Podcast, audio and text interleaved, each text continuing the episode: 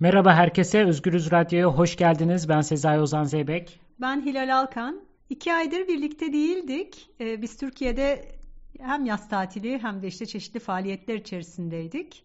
Yeniden bir arada olmanın heyecanını yaşıyoruz şimdi.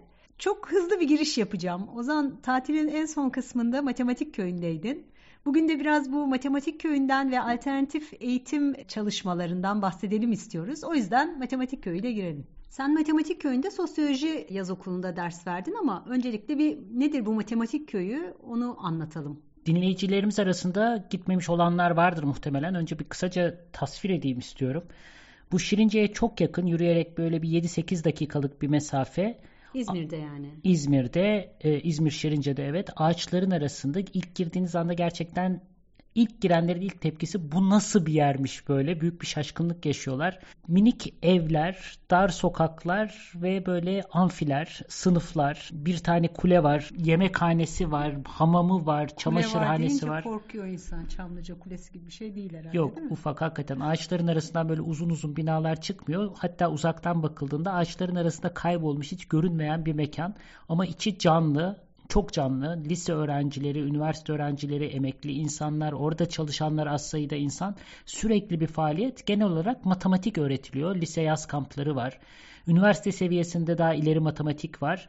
Onun dışında da başka programlar var. İşte Kant var, yani çocuklara yönelik eğitimler var ya da bizim gibi işte sanat felsefesi ya da böyle işte sosyoloji kampları var. Bu şekilde her an her saniye orada dersler yürütülüyor gerçekten çok güzel bir yer olduğunu yeniden söylemek lazım. Yani insan hakikaten bir şaşırıyor bu kadar güzel bir şeyin mümkün olduğunu görünce ve oradaki bütün o fiziksel güzellik, hani coğrafyanın güzelliği, bütün her tarafa ekilmiş olan o türlü çeşit bitkiler, ağaçlar, 5000'den fazla ağaç ekmişler yaptıkları zamandan beri 2007'den bu yana ve büyük bitkiler, tamamen oradaki coğrafyaya uyumlu bitkiler bu onların arasında onca kuş sesinin böyle ve böyle mutlu bir şekilde bir şeyler öğrenen insanların seslerinin arasında bulunmak gerçekten çok güzel geliyor değil mi? Evet yani gökyüzünü seyrederek akşamları bitiriyoruz. Gökyüzünde yıldızları görebiliyoruz. Işık çok az. Bir vadinin içinde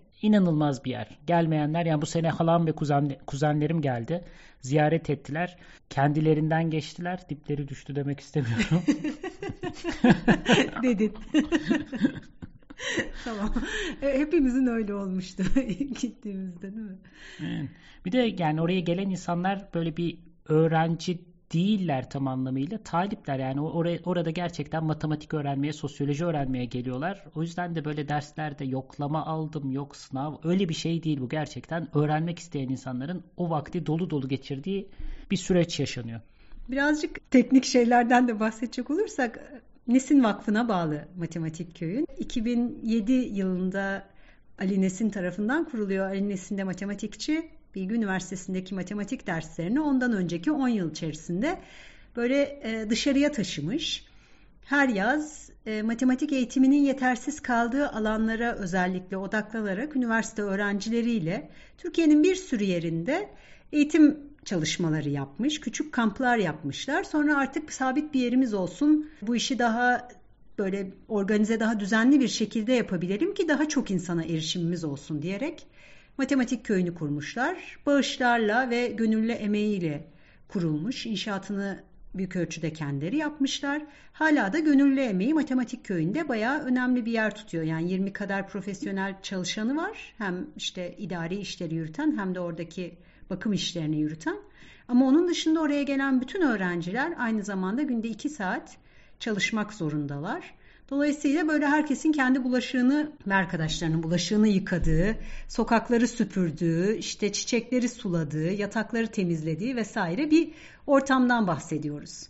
Bir yandan da bu tip bir birlikte yaşama pratiğinin böyle en zorlu kısımlarının da üstesinden gelmeye çalışan bir yer. Evet. Yani bizim öğrenciler de mesela şu saatler arasında hocam bizim görevimiz var diyorlar. Mutfağa gidiyorlar. O da çok neşeli. Videolarını paylaşıyorlar. Şarkılar söyleniyor. Beraber dans ediliyor. Beraber yapılan bir iş olduğu için yani bulaşık yıkamak, yerleri temizlemek, tuvaletleri temizlemek yani zor olsa da ağır gelmiyor diyeyim. Ama öyle gözüküyor. Sonrasında öğrencilerin ayrılırkenki ruh halleri, herkesin o üzüntüsü, keşke bitmeseydi hissini taşıyor olması. Sadece öğrencilerin değil galiba hocalar için bile öyle. Evet yani bizim için de öyleydi. Her sene öyle oluyor. Hep olumlu duygularla ayrılıyorum, hüzünle ayrılıyorum bir yandan ayrıldığım için. Bu arada teknik bilgilere devam edersek yani oraya gelen hocalar gönüllü hocalar. Para almıyorlar bu yaptıkları işten. Yani biz para almıyoruz. Oraya gidiyoruz. Tabii ki yemeklerimizi veriyorlar, işte kalacak yerimizi veriyorlar ama ekstra onun dışında bir ücret almıyoruz. Öğrenciler içinse belli bir ücreti var ama özellikle matematik öğrencileriyle ilgili olarak kesin olarak koydukları bir ölçüt var ki hiç kimse parası yetmediği için dışarıda kalmıyor. Yani belli bir ücreti var. O belli bir ücreti verebilen veriyor, veremeyen veremiyor. Ona burs sağlanıyor bir şekilde masrafları karşılanıyor ve dolayısıyla kontenjan yettiği sürece maddi kriterden bağımsız olarak herkese açık tutmaya çalıştıkları bir kurum. Temel maksat Türkiye'de matematik eğitimini sevdirmek. Ana çıkış noktası bu. Değilmiş. Değilmiş. Değilmiş. Okay. Vallahi değilmiş. Ali Nesin açıkça yazıyor. Amacımız matematik sevdirmek değildir. Matematik öğretmektir. Çünkü matematiği öğrenince zaten seversiniz diyor. Tam evet Ali Nesin diyeceği bir laf. evet değil mi? Köyle ilgili bir ilginç bir iki detay daha. Ee, ilk zamanlarda o başka başka köylerde bu matematik işini yaparlarken, matematik öğretimi verirlerken işte bir yerde tavla sesleri, diğer tarafta düğün sesleri vesaire ve çalışma bölünüyor. O yüzden bu köyde böyle bir takım kurallar var. İlk anda insana tuhaf gelebilecek kurallar. Bir tanesi şans oyunları yok. Santranç var, go var. Yani bir sürü oyun oynanıyor. Masa tenisi var sportif faaliyetleri adına. Ama şans oyunu, iskambil, tavla bu tarz oyunlar yok. İkincisi müzik olabildiğince az. Yani büyük mikrofonlar açılmıyor, danslar edilmiyor. Akşam gitar çalalım falan dediğimizde çok özel izin almak zorunda kalıyoruz. Yok. Bunu yapmak isteyenler başka yere gitmek zorunda. Çünkü matematik eğitiminin sessiz bir ortamda yapılması gerektiğine inanılmış. Öyle düşünülüyor ve öyle sanırım. Evet, televizyon yok, müzik yayını yok. Hani böyle baş yani böyle çok tatlı bir tatil köyü havası var ama bir yandan tatil köylerinde gördüğümüz bir kısım şeyler kesinlikle yok. O da gerçekten çok dingin bir ortam yaratıyor diyebiliriz herhalde. Evet. Yani harıl harıl çalışılıyor sabahleyin aynı saatte insanlar derslere gidiyorlar. Büyük amfi, taş amfiler var bu arada. Bunlar e, tek tek öğrenciler ve orada bir takım çalışanlar tarafından tek tek yapılmış. Bütün o taşlar tek tek konulmuş ve hala genişlemeye devam ediyor. Son gidişimizden bu yana işte bir göl yapılmış, bir ufak gölet daha doğrusu. Yeni binalar yapılıyor. Yanına da başka alanlar açılıyor. İşte Arke gelmiş. Aşağısında biraz aşağısında yürüyerek 3-4 dakika aşağısında medrese var. Bunlar böyle başka oluşumlar. Kardeş ama bağımsız oluşumlar. Bir de matematik köyünde bu tatil zamanları dışında başka eğitim faaliyetleri de yapılıyor. Yani dışarıdan gelen çeşitli organizasyonlara da ev sahipliği yapıyor kendi kriterlerini sağladığı sürece. Ama hani biz bu ana programdan bahsedecek olursak bir matematik köyü var, bir sanat köyü var, bir de felsefe köyü var değil mi? Yani bunlar mekansal olarak ayrışmış yerler değiller. Hepsi aynı mekanı kullanıyorlar ama farklı eğitim programlarını içeriyorlar. Sizin sosyoloji programınız felsefe köyünün bir parçasıydı Köyünde. sanırım. Mekansal bir ufak ayrışma da var. Yani köyün bir kısmı matematik, diğer kısmı felsefe diye ayrılıyor. Ama evet aynı köydeyiz. Zaten bunlar yürüyerek hakikaten 35-40 saniyede gidilebilecek mesafeler. Peki sosyoloji programından biraz bahsetsene kiminle yaptığınızdan. Onun da bir tarihi var çünkü. Üç kişiyiz. Ferhat Kentel, ben e, ve Kenan Çayır. Bir ara sen de katılmıştın. Evet bir sene ben de vardım. Çok güzeldi. Çok güzeldi.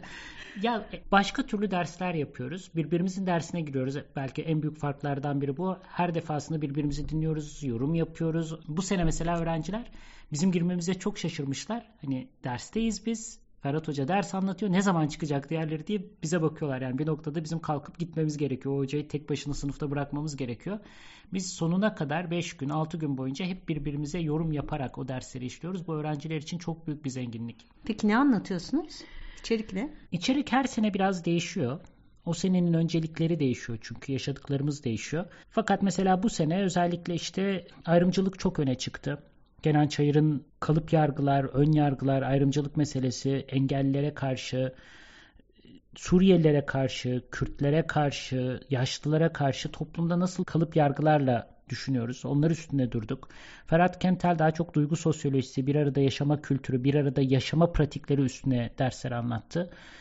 Bense galiba onlara biraz daha destek çıkan dersler, onlara konuşan dersler anlattım. İşte birinde e, Yunanistan, Türkiye ve Almanya'nın ortak tarihinden bahsedip bir göç hikayesi anlattım. Kendi hikayemi de içine katarak. Bir yerde siyaset pratiklerinden bahsettim. Farklı siyasi pratikleri ne var, neler yapılabilir vesaire onları anlattım. Bir atölye düzenledim. Akşamları da bir araya geliyoruz. Bazen film seyrettik, belgesel seyrettik. Bazen şarkılar, türküler söyledik Ali Nesin'den özel izin almak suretiyle ve sınırlı saatlerde. Sohbet ettik. Bu sohbet anları özellikle çok önemli geliyor bana. Çünkü normal bir okulda öğrenciler derse girer, derse çıkar. İşte hocalar hemen diğer derse geçerken öğrenciler kahveye giderler, orada bir şeyler içerler falan. Kopuktur.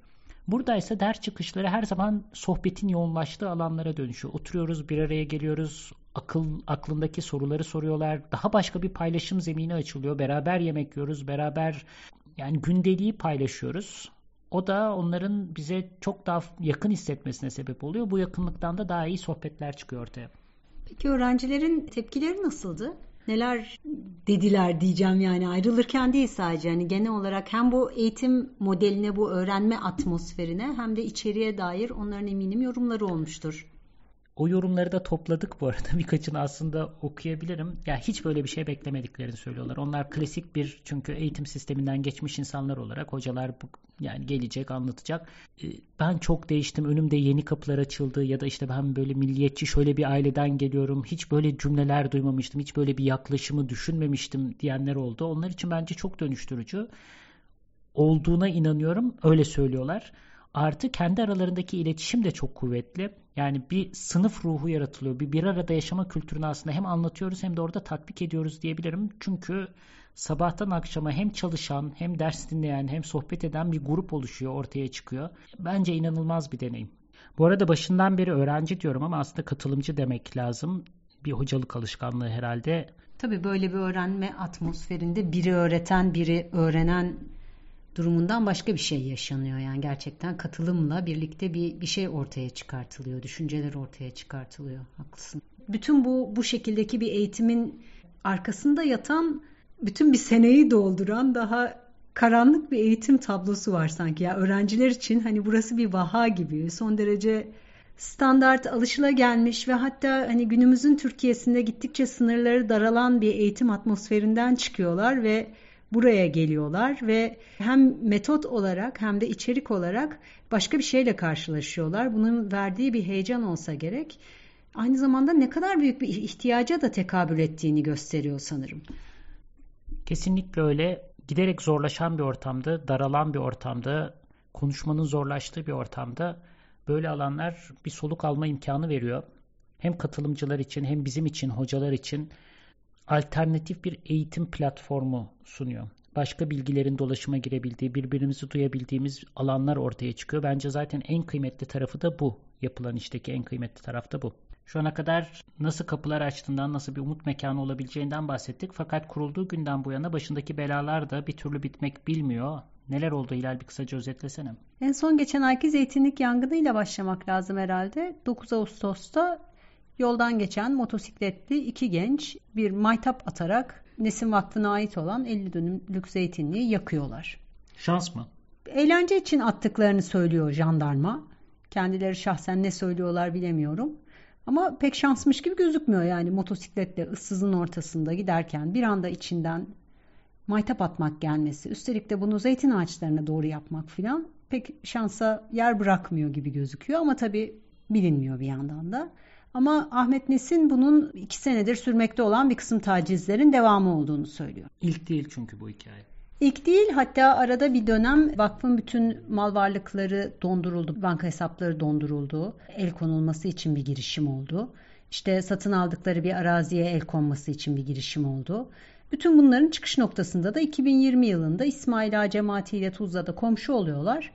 Ve onlar e, Nesim Vakfı'yla komşu olmak istemiyor aslında. Yani onların varlığını da istemiyor anladığım kadarıyla dünya üzerinde. Ve sürekli taciz ediyorlar. İşte fiziksel saldırılar oluyor, fotoğraflar çekiliyor, izinsiz fotoğraflar çekiliyor. Bunlarla ilgili şikayetleri tabii ki jandarma görmezden geliyor. Filan neticede işler şimdi böyle bu noktalara gelmiş durumda. Bunun bir hani bir sürecin devamı olduğunu düşünüyorlar. Onlar tabii hani bir yandan da o iki genci doğrudan birine bağlayan bir şey henüz ortada yok. Ama öncesinde de yani işte matematik köyünün yıkılmasıyla ilgili kaç kere girişimler oldu. Vakfın kapatılmasıyla ilgili kaç kere girişimler oldu filan. Hani bir yandan da böyle devamlı bir tehdit altında bulunan bir yer. Bu son yangından sonra bu arada öğrenciler ve hocaların bir kısmı bir araya gelip o bahçeyi bir daha elden geçirecek, gübreleyecek, yeni fideler dikecekler. Böyle bir girişim de var. Yani o yangının sonrasındaki telafi bir toplu e, harekete de dönüştü. O anlamıyla belki olumlu bir tarafı da var eğer illa bir şey görmek istiyorsak. Ya dediğin doğru çünkü bütün bu saldırıların, tehditlerin vesairelerin sonrasında hani 2007'den bu yana hemen arkasından aslında hani orayı ayakta tutmak, yaşamasını sağlamak için bir sürü girişim gerçekleşiyor. Böyle epey bir insan seferber oluyor. Cem Yılmaz gösteri yapıyor, para toplanıyor. Vasiyetini de bütün mal varlığını Nesin Vakfı'na ve Matematik Köyü'ne bıraktığını söyleyen çok sayıda insan var. İşte sürekli bir şekilde böyle bir olaylardan sonra hani yeniden bir bağışlar geliyor filan. Yani bir yanıyla büyük bir zarar verme girişimi bazen ters tepebiliyor. Dediğin gibi insanları bir ülke etrafında bir araya da getirebiliyor. Ülke etrafında. Ülkü. Ha. Ya bir de şeyi araya sokmak istiyorum köyde bir sürü kedi köpek var. Derslere falan giriyorlar. Bazen onlar da dinliyor. Bir köpek vardı mesela. Hakikaten her dersimizi dinledi. Geliyor ortaya yatıyor, uyuyor, kendi kafasına göre çıkıyor. Çok hoş bir tarafı var bence. Kesinlikle ya. Zaten şeyde de e, ekşi sözlükte köyle ilgili yazanların önemli bir kısmı börtüsü böceği hayvanı bol şeklinde yazmış. Yani sadece kedi köpek değil anladığım kadarıyla. Odaları biraz örümceklerle de paylaşmak durumunda olduğun bir yer. Kertenkeleler, örümcekler, akrep var tabii burada itibaren artık başka bir yere doğru gidiyoruz sanırım. Sivrisinekler iyi başladı kötüye doğru gidiyoruz. evet köpekleri ve sivrisinekleri güzel. Ama bir şekilde köy hayatı yani çok hijyenik, çok yerlerin cilalı olduğu pırıl pırıl bir yer değil. E, olmasın da zaten yani sonuçta orası plaza estetiği arayanların geldiği bir yer değil ya da zaten plaza estetiğinden hani bütün bir kış boyunca bıkmış olanların geldiği bir yer özel üniversitelerinin koridorlarından sürekli bina içlerinde kapalı kalmaktan bunalanların geldiği bir yer.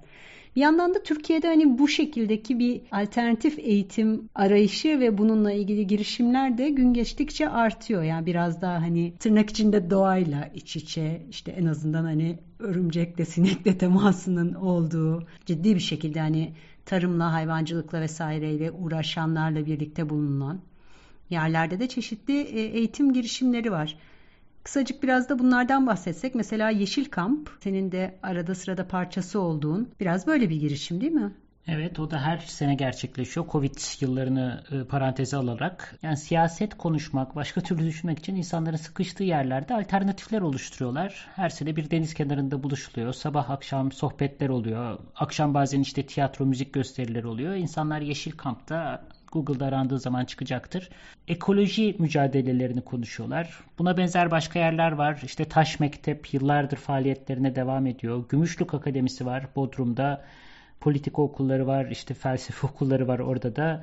Akademisyenlerin tahmin ediyorum orada da gönüllü çok emin değilim ama akademisyenlerin gelip başka türlü bir akademisyenliği icra edebilecekleri alanlar buraları. Ama Yeşilkam sadece akademik bir şey değil aynı zamanda çok aktivistlerin de geldiği konuştuğu. Yeşiller çevresinin Yeşiller çevresinin organize ettiği bir yer doğru söylüyorsun. Yeşillerin içinde de aktivistler var aslında ağırlıklı olarak. Hatta akademisyenler azınlıkta orada ve dünyanın başka yerlerinden gelen aktivistler de başka yerlerdeki mücadeleleri tanıtıyorlar. O mücadeleler arasındaki paralellikler üzerine konuşuluyor, taktikler paylaşılıyor falan değil mi? Evet yani çoğunlukla katılımcılar Türkiye'den olsa da uluslararası katılımcılar da oluyor. Bir de böyle yerlerin güzelliği bizim matematik programında da öyle yaş grupları da farklı oluyor. Yani hem e, arka planlar farklı oluyor. Sadece işte öğrenci değil bir üniversitede. Emekliler gelebiliyor, daha orta yaşlı aktivistler gelebiliyor ve gençler gelebiliyor. Hatta bazen lise öğrencileri ve çocuklar da katılıyor. Çocuklara yönelik kamplar ya da faaliyetler de oluyor Yeşil Kamp'ta. Bu buluşturuculuk benim çok hoşuma giden yönlerden biri. Evet yani öğrenmeyi hem sınıfın dışına taşımak hem de alışa geldiğimiz yaş kategorilerinin dışına taşımak, farklı insanlarla bir arada bulunup kendinden başkasıyla bir arada bulunup öğrenme deneyimini yaşamak gibi hani çok sayıda pedagojik avantajı var. Zaten okul dediğimiz derse girip o içeriği anlatmak değil. Onun etrafında ördüğün bir hayat. İşte biz yaratıyoruz bunları. O yüzden bu alternatifler bence Türkiye'nin gelecekte nasıl bir eğitim sistemi olabilir sorusuna verilecek cevaplardan biri. Şu andan kuruyoruz aslında biz.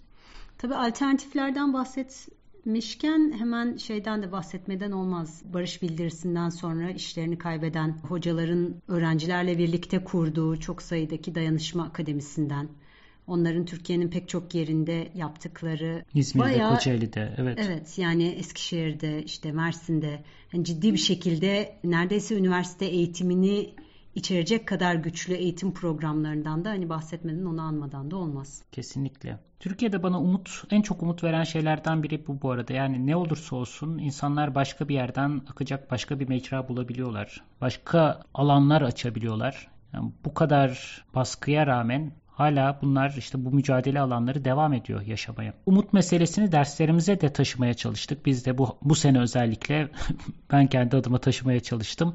Kenan Çayır'ın getirdiği kavramlarla düşündük. O da başka birinden almış. Ben mealen söylüyorum. Dört farklı düşünce sisteminden ya da düşünme şeklinden bahsediyor. Bir tanesi eleştirel düşünce. Bu bizim daha sık yaptığımız, benim en azından daha sık yaptığım bir şey. İkincisi yaratıcı düşünme. Derslerimizde konuştuklarımızda yaratıcılığı tetikleyebiliyor muyuz? Üçüncüsü karşıdakini koruyan, kollayan, gözeten düşünme şekilleri. Sonuncusu da umutlu düşünmek. Her dersin sonunda Kenan Çayır'ın biraz teşvikiyle diyelim her dersin sonunda bu anlattığım içeriğin içinde umut var mı? Yaratıcılık var mı? İşte karşıdakini koruyan, kollayan, gözeten bir taraf var mı diyerek düşünmeye sevk etti bizi. Ve, ve hakikaten bu şekilde düşünmek benim derslerimin içeriğini de değişti. Bence ortak hissettiğimiz duyguların içeriğini de değiştirdi.